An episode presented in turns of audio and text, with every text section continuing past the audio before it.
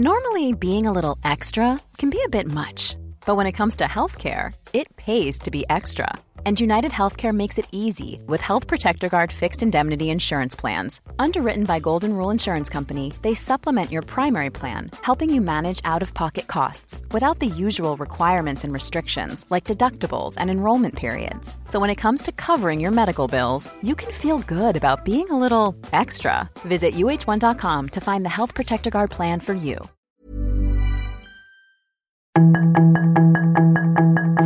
Tarde a tarde, lo que necesitas saber de forma ligera con un tono accesible. Solórzano, el referente informativo.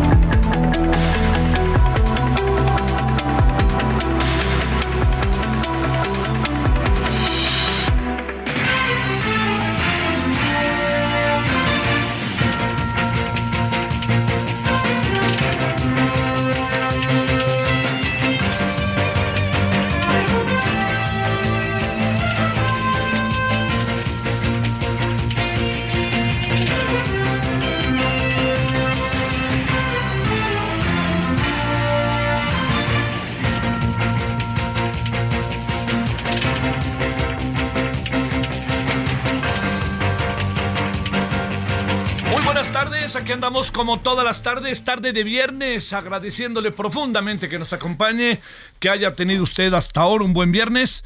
Eh, eh, sol, eh, lluvia, nublados, propio de la época, pero el clima es este sigue siendo benévolo, aunque de repente hace un poquito de frío por razón de humedad. Oiga, ¿cómo ha estado hoy?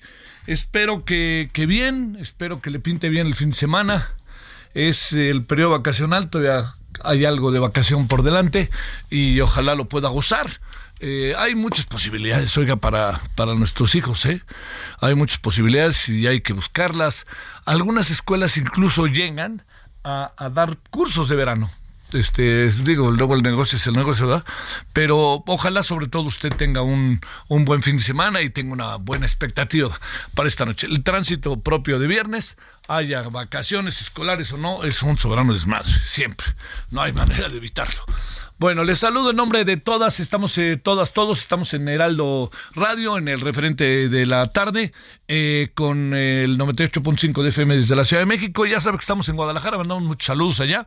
Ayer estuvimos con Pedro Kumamoto, me pareció muy interesante lo que Pedro plantea. Vamos a estar ahí hablando con los que suenan, Lemus, Castañeda, eh, Lomelí, todos los que suenan allá para, para Jalisco. Y más después de ver la encuesta del Heraldo, de lunes, de lunes a martes, de lunes a martes no me acuerdo, pero que coloca ya, este, diría yo, protagonistas de lo que será el proceso electoral. Bueno, Guadalajara, Monterrey, dijo Colosio que, que a lo mejor se lanza, ¿eh? Colosio, si, se- si se lanza, va a aceptar cualquier cosa y a lo mejor hasta lo va a alentar. Acuérdese de mí, el señor este, Dante Delgado, porque sabe que si lo alienta va Colosio, quien no va, si va Colosio, si con alguien no va, es con el PRI. Y eso es algo de lo que quiere el señor este, eh, Dante Delgado, con cierta razón, y es lo que quiere en esencia eh, Colosio, Luis Donaldo Colosio.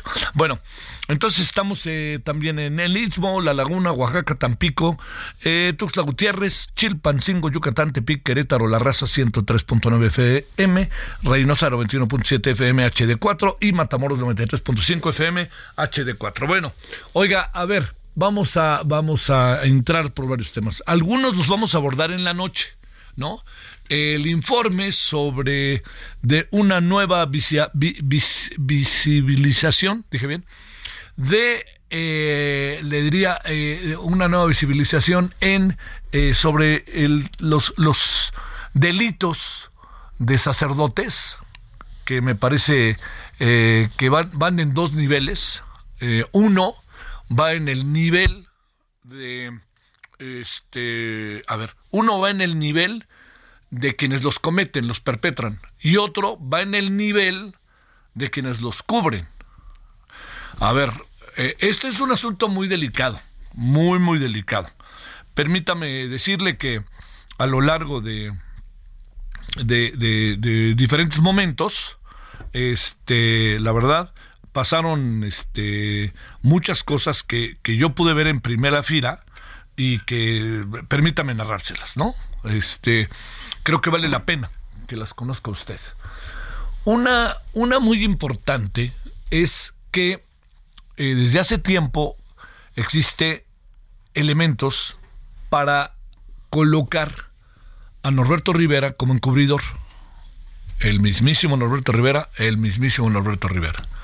Nunca pude hablar con él y se le traté de entrevistar, nunca pude, pero, pero, pero, pero, ahí le va. No, créame que no lo voy a presumir.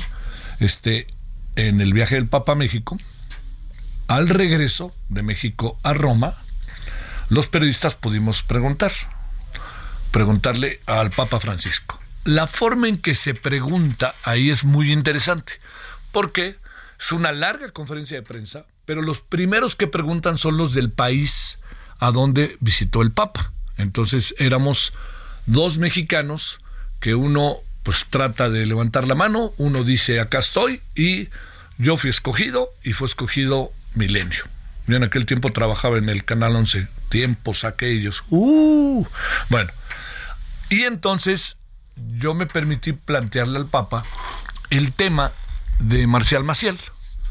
El, el tema de Marcial Maciel es un tema, es un tema brutal, porque quienes hicimos eh, la investigación en diferentes momentos, no se puede olvidar lo que hizo el Canal 40 en su primer momento, lo que hizo Salvador Guerrero en la jornada en su primer momento y lo que la propia Televisa mm, lo aguantó y la investigación que hicimos en Círculo Rojo.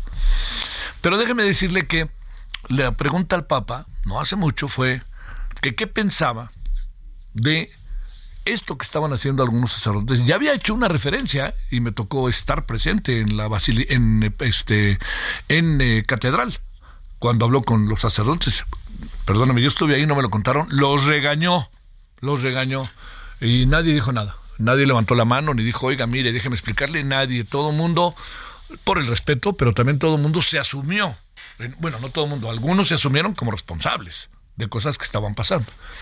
Entonces el planteamiento al, al Papa Francisco era, a ver, eh, nosotros en México tuvimos un caso muy, muy, muy, este, la verdad, eh, muy se, fue dejando porque la autoridad judicial y el propio poder político y el propio poder empresarial no hicieron nada en la persona de Marcial Maciel. Hablamos con víctimas de Marcial Maciel. O sea, nosotros, yo tuvimos una conversación en Long Island, con el fundador de los Legionarios de Cristo en Estados Unidos y que era el secretario particular, el hombre más cercano a Marcial Maciel. Y lo entrevistamos y fue una entrevista, créame, realmente, híjole, muy, muy, muy ruda, muy dura, porque él no había hablado ni con su familia, él ya, ya había dejado el sacerdocio y no había hablado con su familia. Y dice, en mi vida se lo he planteado a mi mujer y a mis hijos, en mi vida, no he hablado con ellos. Y que sabe qué, sabe qué es lo que aquí de fondo que me parece sumamente importante, que cuando lo entrevistamos, pues le abrimos una grieta otra vez, ¿no? Pero pues nos parecía muy importante hacerlo. Pero le diría que me pareció admirable cómo fue a lo largo de la entrevista soltando todo lo que él sabía y todo lo que él había vivido. Déjeme contarle algo para que no mitifiquemos muchas cosas en esta vida.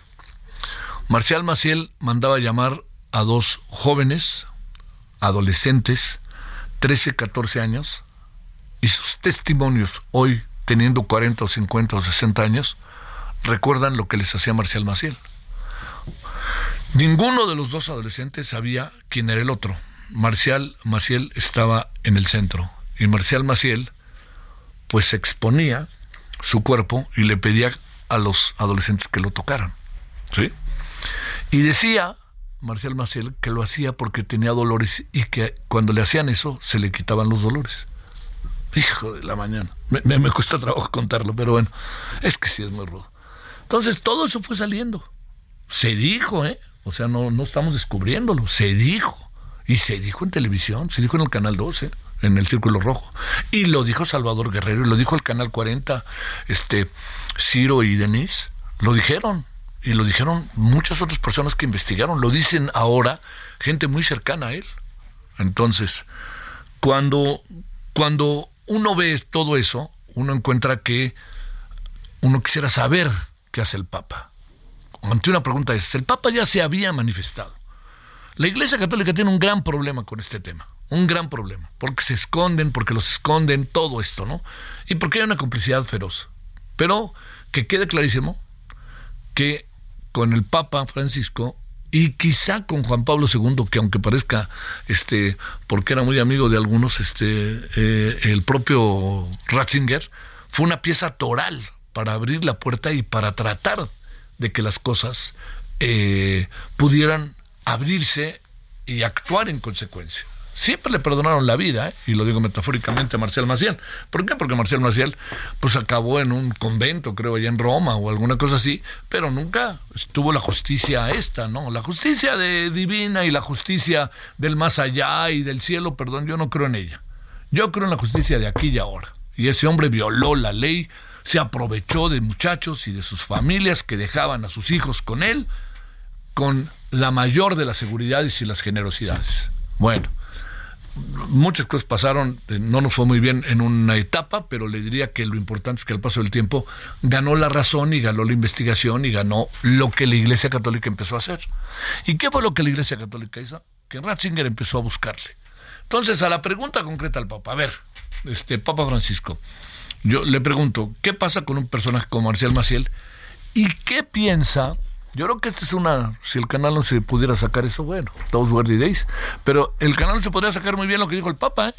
El Papa dijo, todos aquellos que encubren o llevan efecto actos de abuso sexual a menores amparados en la iglesia, deben de ser expulsados de la iglesia. Así que hoy tenemos una buena lista para que sean expulsados. Lo dijo tajante el Papa, tajante clarísimo. Cuando yo, yo hubo un momento que hasta me sentí como medio, medio, si me permite, regañado. O sea, una cosa es que uno lo regaña, pero otra cosa es que lo regaña el Papa, ¿no? Y sí, que ole. Y cuando me levanté, perdón que cuente una infidencia, es la primera vez que lo contaré, me, me, levanté porque otra persona en pleno avión se iba a sentar a mí para preguntarle, porque todos los que van en el, en el avión papal este, de diferentes países, pues le preguntan al Papa, entonces empezamos los que están en el país sede y de ahí van dando giros y giros y giros. Yo no se siente en el pasillo del avión un buen rato hasta que ya se acaba la conferencia. Bueno, entonces cuando ya pasó todo eso, este, me levanto porque dijo muchas otras cosas el Papa. Habló de Ratzinger, dijo que Ratzinger había sido muy importante en el caso de Marcial Maciel para investigarlo, etcétera. Dijo muchas cosas, créame, mucho, muy interesantes. Un poquito incluso hablamos de la teología de la liberación. Y entonces, cuando dice todo eso el Papa, este, eh, yo le diría algo que a mí me, me, me, consternó, es que me dijo, ¿Te queda claro por qué dice uno estas cosas? Así me lo dijo, ¿eh? Casi que al oído. Me dice, debe de quedarnos claro por qué decimos estas cosas. Este, y debemos de seguir investigando como lo has hecho. Como lo he hecho yo, era ya la personificación de varias personas que lo habían hecho, ¿no? Este, porque a él le contaron del asunto, sabía de Círculo Rojo y sabía de todo lo que había pasado anteriormente, porque en su momento en México eso fue muy fuerte, ¿no? Bueno, todo se lo cuento porque de nuevo ha surgido aquí un, eh, este, un, un, una nueva página que lo único que se está haciendo, si usted me lo permite, es hacer público lo que todos saben. ¿No? Norberto Rivera ha estado en la línea de. ha, estado siendo señalado a lo largo de mucho tiempo. De mucho tiempo. Hoy en la noche lo, lo vamos a volver a, a tener. O sea, créame, mover filias y fobias en, en estos temas es muy difícil. ¿Por qué? Porque hay que tener por principio un respeto por la iglesia. Y yo lo tengo. O sea, yo soy de formación católica. No, no la profesor desde hace muchísimos años. Pero estuve en una escuela católica. Mi mamá y mi papá eran católicos. Pero digo, yo desde que 15, 16 años ya no seguí. Las razones que usted quiera. Cada quien tiene sus historias. Y nada, nada que yo pueda decir es que me trataron mal. No, simplemente entré en otro proceso. Perdón que lo diga en primera persona. Pero lo que sí le quiero decir es que todo esto de lo que pasó alejó a mucha gente de la iglesia y la Iglesia Católica y el Vaticano lo saben. Han tratado un poco como de, este, de nuevo jalar, ¿no? Estos encuentros de jóvenes católicos en, eh, año con año, ha tratado eso. Pero el Papa sabe muy bien que, entre otras cosas, esto tiene a la Iglesia Católica en un momento, la verdad, de, crisis, ¿no? ¿Por qué? Los jóvenes se alejan, por otra parte, eh, hay muchas cosas que la Iglesia ya no puede mantener como tal. Por ejemplo, ¿usted qué piensa? ¿Deben tener los, las parejas relaciones sexuales antes del matrimonio? Pues, pues lo que no, hombre, pues bueno, cada quien su vida, ¿no? pero yo, la verdad, yo no conozco a alguien, conozco muy poca gente que pudiera eventualmente casarse y en ese momento tener relaciones sexuales. Tienen relaciones sexuales desde antes, así funciona ahora la mentalidad, no hace ni más ni menos amorosa la vida hacia la iglesia. Bueno, le pregunto, otra cuestión, hay que ir a misa todos los domingos, fiestas de guardar. Hay mucha gente que no va a misa, pero eso no la hace menos católica. Entonces hay muchas cosas que están pasando que durante mucho tiempo se convertían en una esencia, en un hay que cumplir de cabo a rabo. Y a partir de ahora, pues las cosas cambiaron. Y cambiaron mucho, pero mucho cambiaron. Y han cambiado por las nuevas generaciones. E incluso la gente católica de edad avanzada también entiende que las cosas han cambiado. Y en eso, en eso anda un señor que se llama Francisco, tratando de batallar al interior del Vaticano y es una batalla interminable porque muchos no lo dejan avanzar. ¿Recuerda usted cuando habló de los homosexuales? Se le vinieron encima, encima. ¿Usted cree que no hay homosexuales católicos? Lesbianas, LGBT, lo que quiera. ¿Qué hace más y menos católico a la gente? ¿Qué hace más y menos religiosa a la gente? ¿Su conducta sexual o qué? Es, es, ahí estamos, créame, en un lío, verdaderamente se lo digo, un lío grande para la iglesia. Y digo estamos porque la iglesia, Brasil y México son los países más católicos de América Latina. Y perdóneme, usted sabe que si el Papa eventualmente viniera a México, imagínese, ¿no? Lo que pasa es que la última visita del Papa fue, en verdad se lo digo, muy anticlimática. Porque la llegada del Papa, también ahí estuvimos, tenía varias, o sea, se aplica la llegada del Papa para que usted me se dé una idea, a ver si se acuerda, llegó el Papa y llegó al aeropuerto y estaban las tribunas. Ahí le va. La llegada del Papa se le aplica la máxima de John Lennon.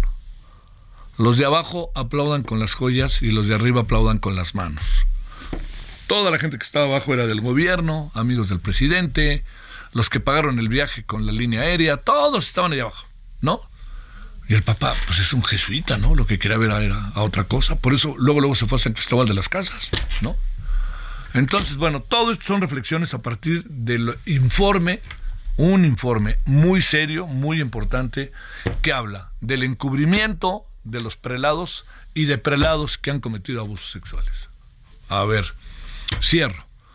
Un sacerdote que está en una, eh, está en una ciudad en una ciudad pequeña, si usted quiere, o grande, como usted no importa. Y de repente resulta que este eh, es acusado. Y de repente empieza a hablarse de él y se corre toda esta información. Y de repente la Iglesia Católica o Norberto Rivera decía, cámbiatelo, cámbiatelo. Y lo mandaban hasta el otro lado del país. Y uno decía, ¿a dónde lo mandaron? ¿Quién sabe? Pues ya no está, es lo que pasa. Pero la huella la dejó, ¿no? La huella la dejó. Y eso, la huella significa la huella significa una afectación para toda la vida, hombre. Por favor, vea usted Spotlight, vale la pena verla muchas veces, esta película de, de Boston, ¿no? Bueno, todo esto se lo cuento por las cosas que han venido pasando y rápidamente, yo antes que nada le agradezco, perdón, es que traíamos este asunto que hoy en la noche volveremos a abordar, 17 con 19 en hora del centro, vamos para adelante. Solórzano, el referente informativo.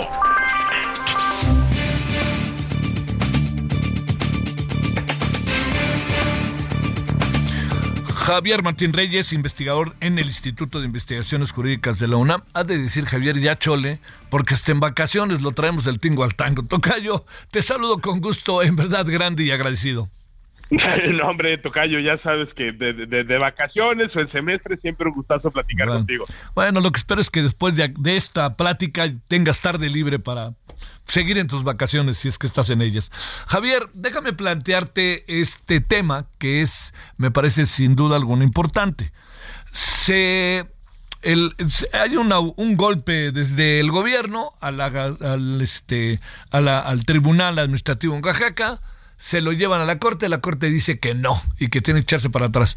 Eh, todo esto que piensas, porque además ya detuvieron a quien era el presidente del tribunal, que porque movió las cosas de una manera u otra. Sí, a ver, yo, yo te diría, Javier, creo que lo que estamos viendo es, es algo eh, muy preocupante eh, y yo te diría, eh, incluso creo que es una profundización de problemas eh, que ya vienen de tiempo para atrás. así como yo te podría decir que a nivel federal, la verdad es que hemos ganado mucho en términos de independencia. Hoy los tribunales federales que tenemos funcionan mejor, tienen mayores garantías de independencia, dictan mejores sentencias. En el ámbito local, pues todavía tenemos rezagos como muy significativos. en Oaxaca yo tengo la impresión eh, Tocayo, de que se había hecho una reforma a la constitución local para darle mucha autonomía al Tribunal de Justicia Administrativa, que es el tribunal, déjame ponerlo así, eh, Javier, pues al que acude la ciudadanía de Oaxaca cuando tiene algún problema con las autoridades del Estado eh, de Oaxaca, ¿no? Entonces es un tribunal, déjame ponerlo así, que sirve para ponerle límites eh, al poder, digamos, tanto del gobernador como de los eh, de, los, de los municipios y ahí se había optado por un modelo donde incluso se le dio autonomía constitucional a nivel local, ¿no? Eh, si ese es el mejor modelo o no es el mejor modelo, si sus integrantes actuaron de manera correcta o no correcta, bueno, por supuesto es algo eh, discutible. Si hay, si, si alguno de sus integrantes llegó a cometer algún tipo de ilícito, hay vías institucionales para investigarlos, quitarles el fuero, eventualmente sancionarlos ya sea tanto por la vía penal como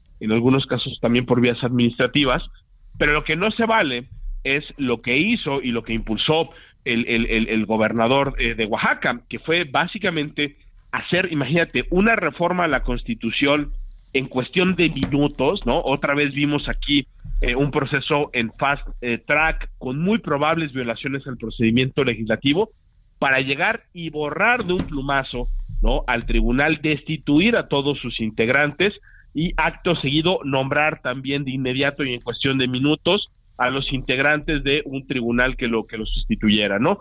Eh, eso, eh, esa manera de proceder, Javier Utiría, pues es una forma eh, que viola claramente una de las garantías más elementales de la independencia judicial, que es precisamente la estabilidad en el cargo, ¿no? Estas fueron magistradas y magistrados que en principio tenían periodos de nombramiento de siete años y aquí se les da una patada, se les echa y se les pretende sustituir seguramente con perfiles eh, muy cercanos eh, al gobierno. Y ciertamente eh, creo que por, por fortuna el propio tribunal no los integrantes destituidos presentan una controversia constitucional no que es el, la impugnación que la corte tiene para poder resolver conflictos relacionados con las competencias o con las autonomías de órganos tanto federales como los locales y hay una comisión de ministras y ministros, porque la Corte en este momento está en receso, eh, que se queda, déjame ponerlo así, es como un equivalente a la comisión permanente, ¿no? Solo que acá es la comisión de receso, y son dos ministros, el ministro Pérez Dayán y el ministro eh, Gutiérrez Ortiz Mena, quien le dan la suspensión, ¿no? Al Tribunal de Justicia. ¿Eso qué quiere decir? Que de aquí a que la Corte resuelve ya en definitiva el, el, asunto, lo cual se puede demorar, eh, pues estamos hablando de de meses fácilmente, pues por lo menos deja ponerlo así, se le pone pausa a, esto, se dice que tienen que regresar a sus cargos eh, los magistrados destituidos, que se les tiene que continuar este, eh, eh, pagando, entonces es una intervención, yo diría, por fortuna, muy venturosa por parte de la, de la Corte, aunque hay que decirlo, se ve que este es un pleito al que todavía le quedan eh, varios capítulos, Javier. Sí, sí, sí, sí. Y la Corte reaccionó rápido. Bueno, también es un asunto que tiene que ver directamente con sus atribuciones, ¿verdad? Sí, definitivamente. Yo, yo, te diría, creo que precisamente las, las suspensiones para eso están. Sí, claro. O sea, es decir, en, este momento la, la, Corte todavía no dice en definitiva si la reforma es constitucional o no. Yo creo que sí, definitivamente, pues, pues, lo es. Pero precisamente la suspensión, y, y vaya que ya hemos visto suspensiones relevantes. Te pongo nada más el ejemplo del famoso eh, Plan B, la reforma electoral que impulsó el presidente del observador. Ahí también un ministro, el ministro Laines, dictó una suspensión. Eso fue lo que permitió que las reglas del juego continuaran en, lo que se resolvía el, litigio y acá también, ¿no? Entonces, muy, muy venturosa la, intervención de la Corte, Ahora esperemos que las autoridades del estado de Oaxaca pues acaten a cabalidad y en sus términos esta, esta determinación, porque si no sería muy, muy grave que en el estado de Oaxaca no se quiera cumplir con una suspensión dictada por eh, dos integrantes de la Corte. Te mando saludos, Javier. Muchas gracias. Al contrario, Tocayo, un gustazo. El referente informativo regresa luego de una pausa.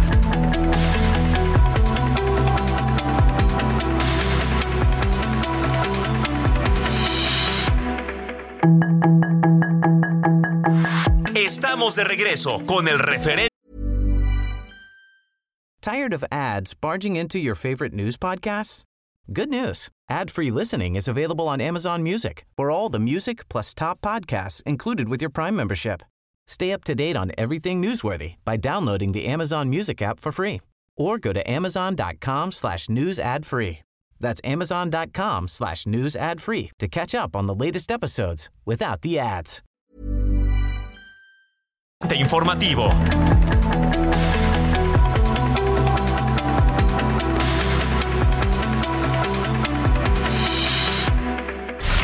En el referente informativo le presentamos información relevante.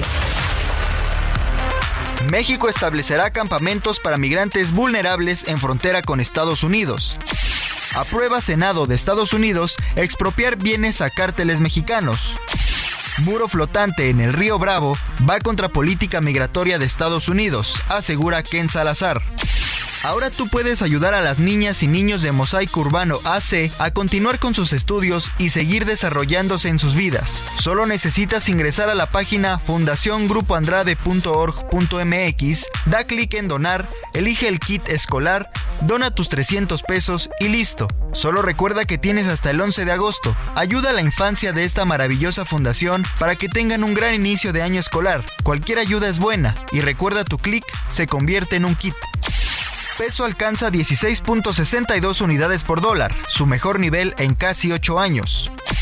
Turista mexicana habría sido víctima de violación tumultaria en París. Hay dos detenidos, asegura la prensa francesa. Caen 66% ganancias de Pemex en primer semestre y aumenta el saldo de la deuda. Donald Trump asegura que mantendrá candidatura presidencial aunque sea condenado.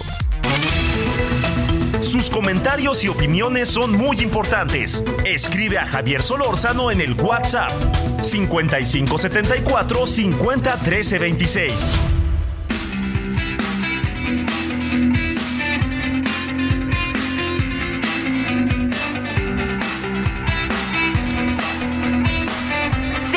Tarde con 32 minutos, tiempo del centro. Amigos del Heraldo Radio, les quiero preguntar, ¿tú qué vas a hacer con tus utilidades este año?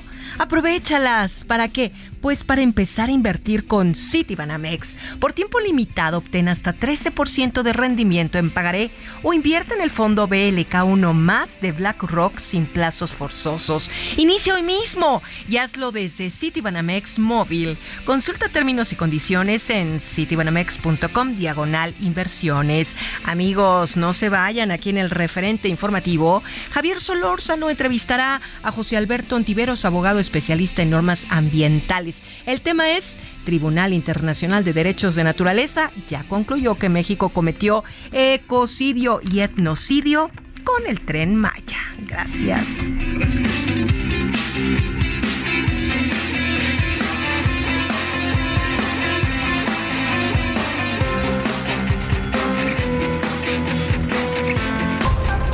Solórzano, el referente informativo.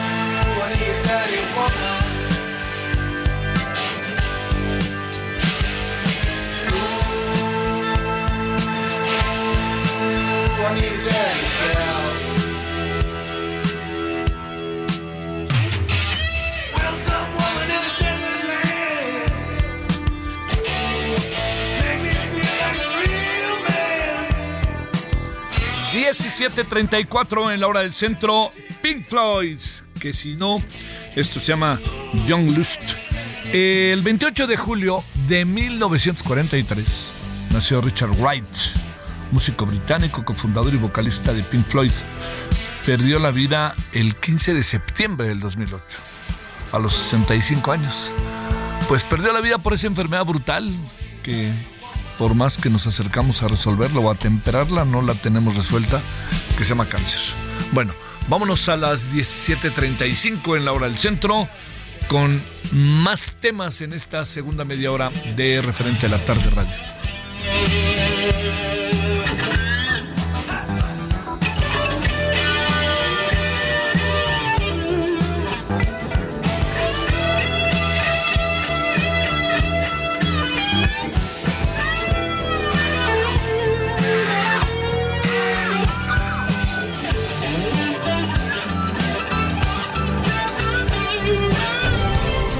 Solórzano, el referente informativo.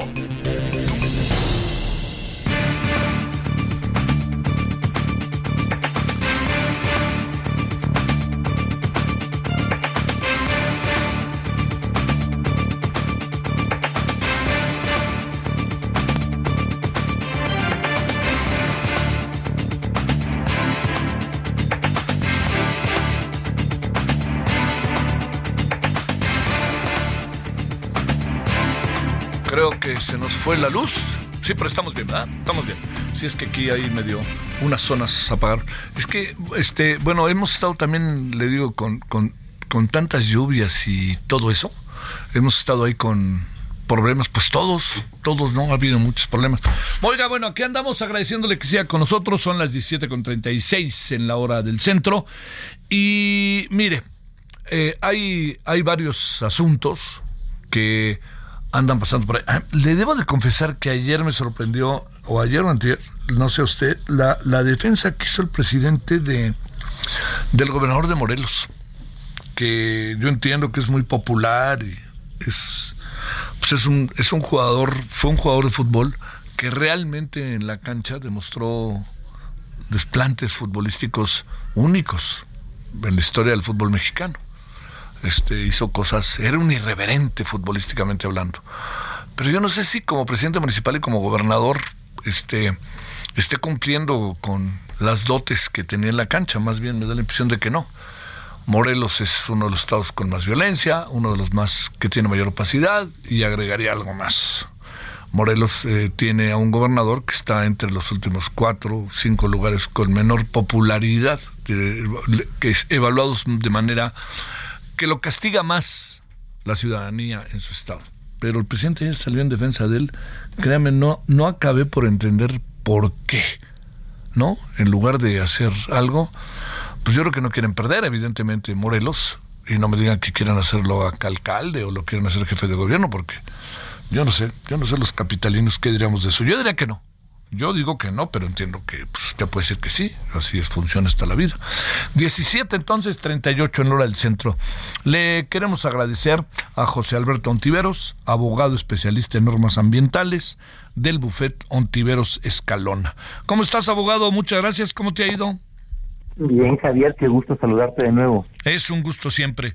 A ver, un tribunal internacional habló de lo que está pasando en México y este digo lanzó este, determinaciones muy firmes. No el gobierno mexicano le, le, solicitaron este hablar para preguntar cuestionar investigar. No aceptó el gobierno mexicano pero recorrieron la zona y fueron por un lugar y otro lugar y otro lugar.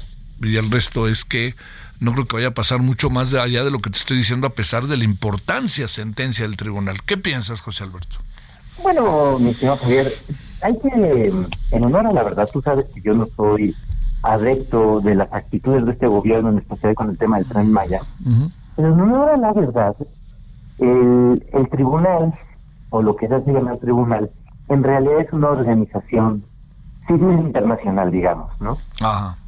O sea, en realidad no es un tribunal, no, no, México no está sujeto a su jurisdicción en virtud de algún tratado internacional donde lo haya aceptado.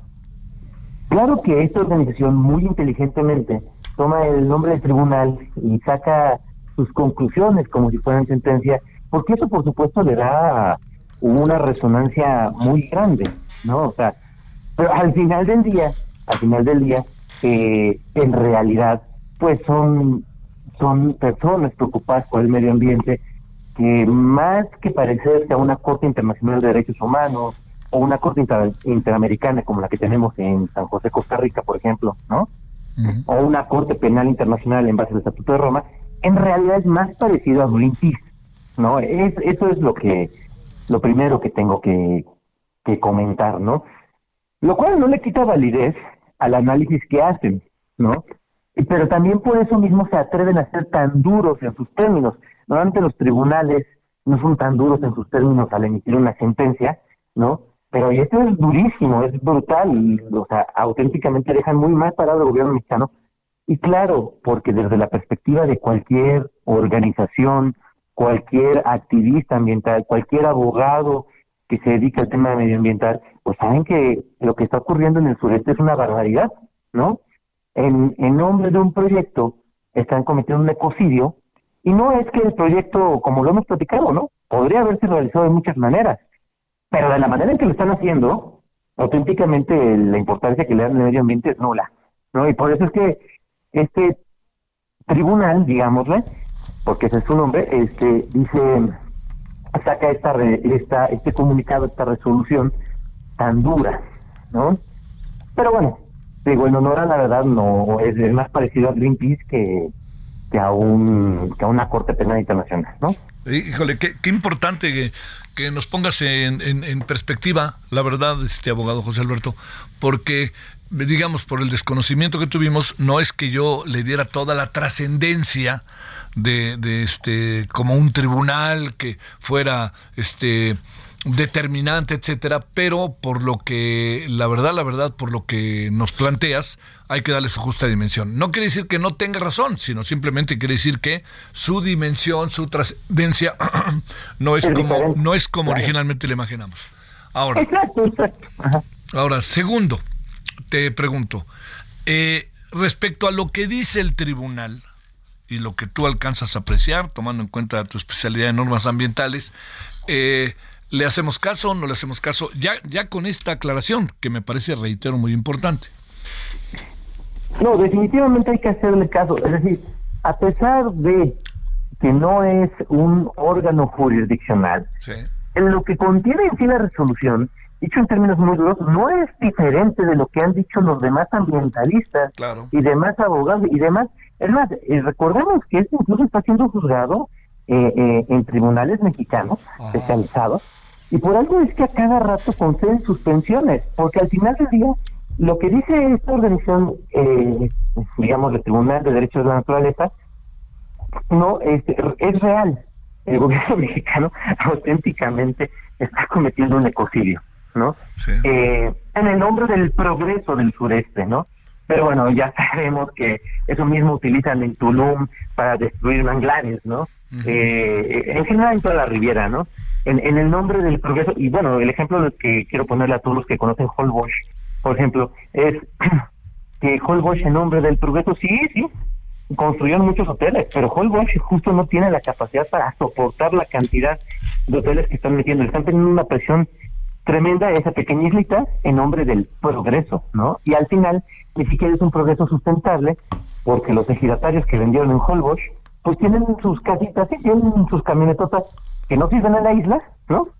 Y por otro lado, este, pero no tienen infraestructura. Y entonces al final son los pobres de Holbox, por más que de repente les pagaron una gran cantidad de dinero. Y eso es toda proporción guardada lo que está pasando con el Tren Maya. En nombre del progreso, están afectando eh, una gran reserva de biosfera que tenemos en el sureste, ¿no?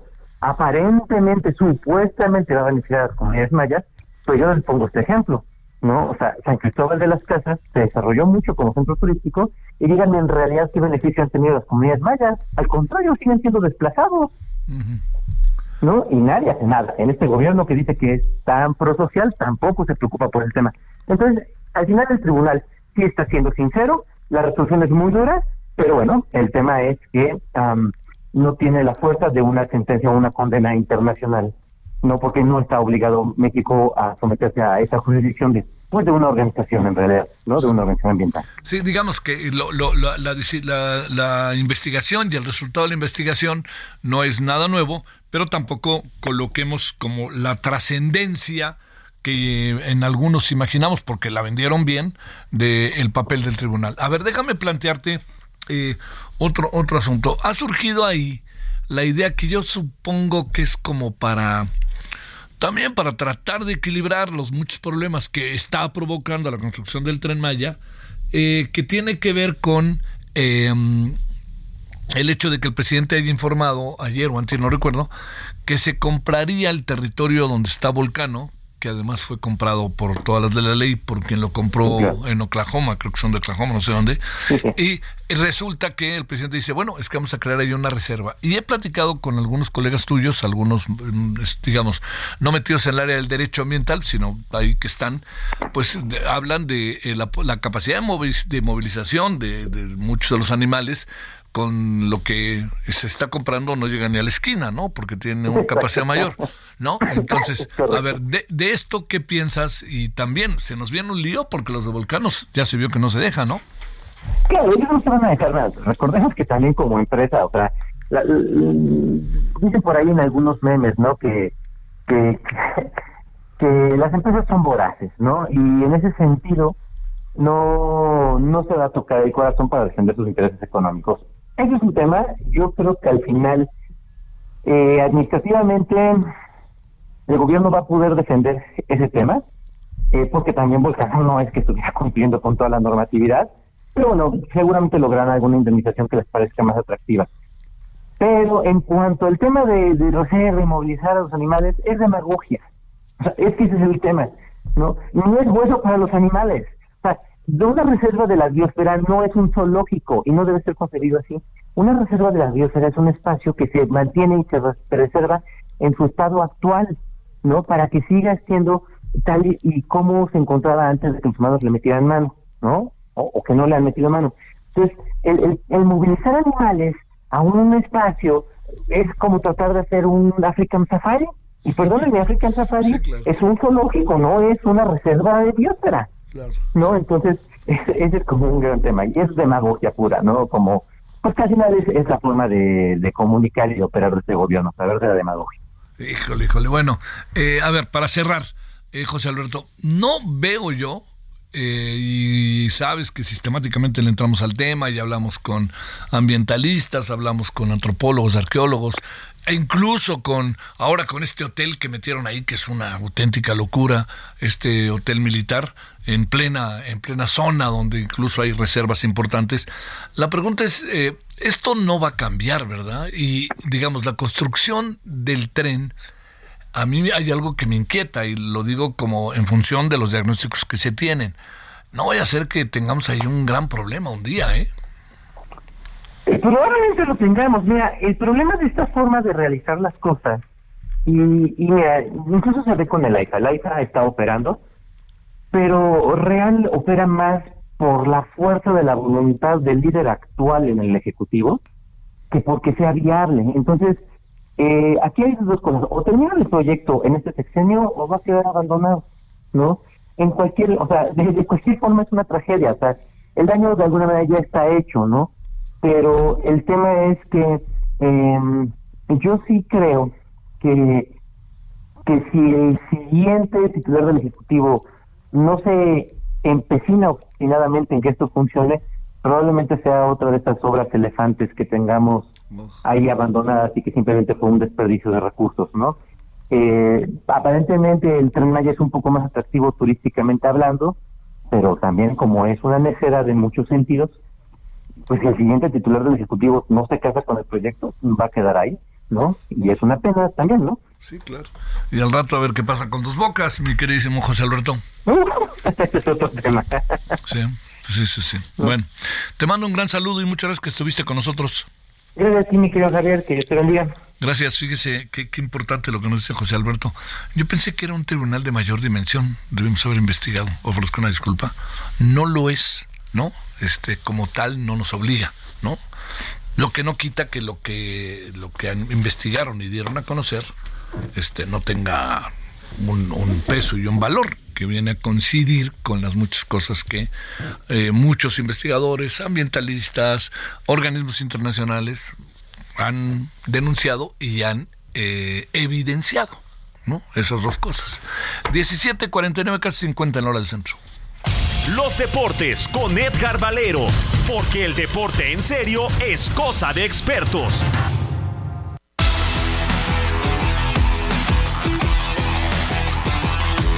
Adelante, mi querido Edgar Valero, te saludo con gusto en viernes. ¿Cómo has estado? Bien, bien, bien, mi querido Javier, muy bien, gracias. Pues eh, empezando bien el fin de semana, Javier, porque mañana vamos a tener eh, eh, la segunda prueba. Bueno, hoy fueron las calificaciones del Gran Premio de Bélgica, debido a que tenemos este pues formato, ¿no? Del famoso sprint. A ver, oye, eso, perdóname, Edgar, nunca he entendido de qué se trata, ¿eh? Perdóname, no te escuché bien. Ah, digo que eso de qué se trata, ¿eh? O sea, ah, bueno, lo que pasa es, saber que qué es algo que arranca más, la Fórmula 1, Javier, desde hace dos temporadas, para generar eh, algo más divertido durante el fin de semana.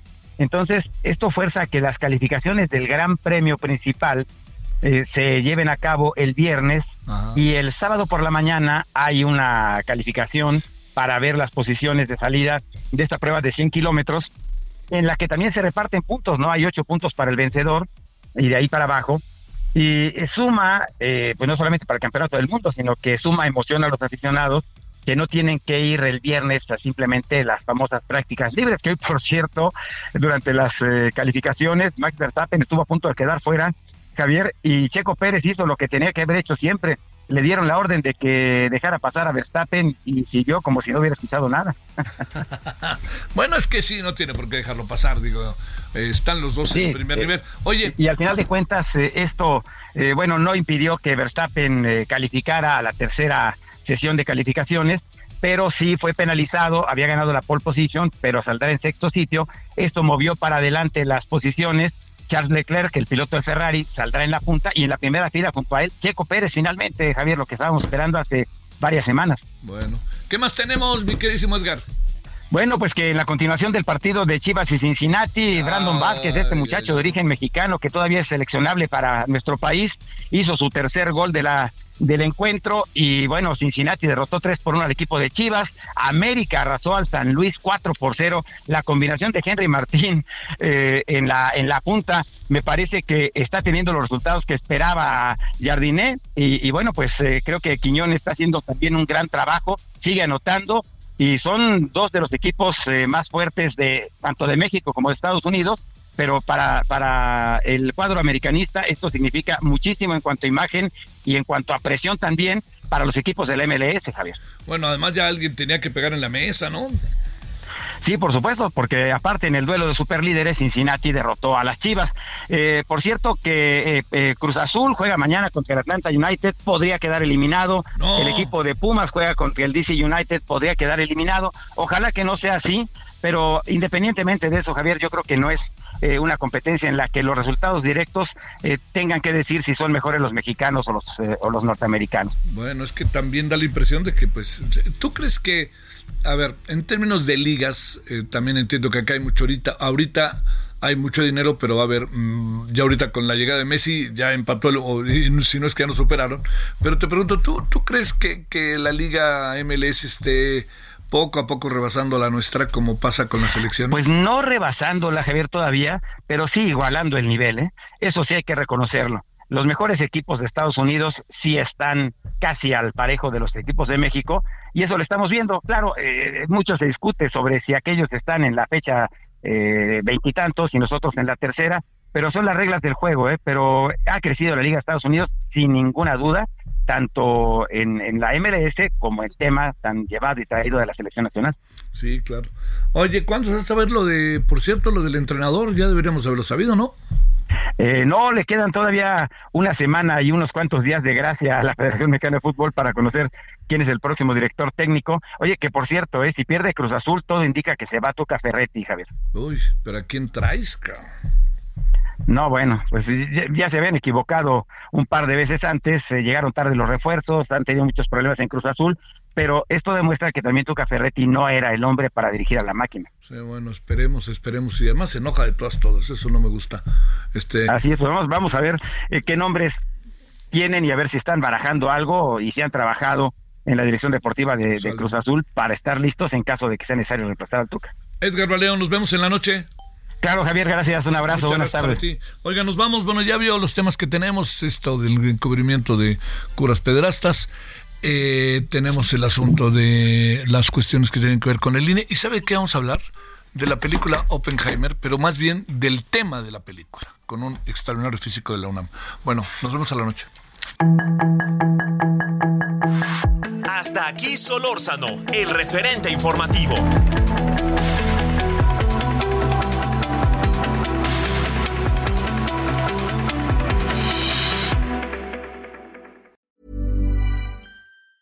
Tired of ads barging into your favorite news podcasts? Good news. Ad-free listening is available on Amazon Music. For all the music plus top podcasts included with your Prime membership. Stay up to date on everything newsworthy by downloading the Amazon Music app for free or go to amazon.com slash news ad free. That's amazon.com slash news ad free to catch up on the latest episodes without the ads.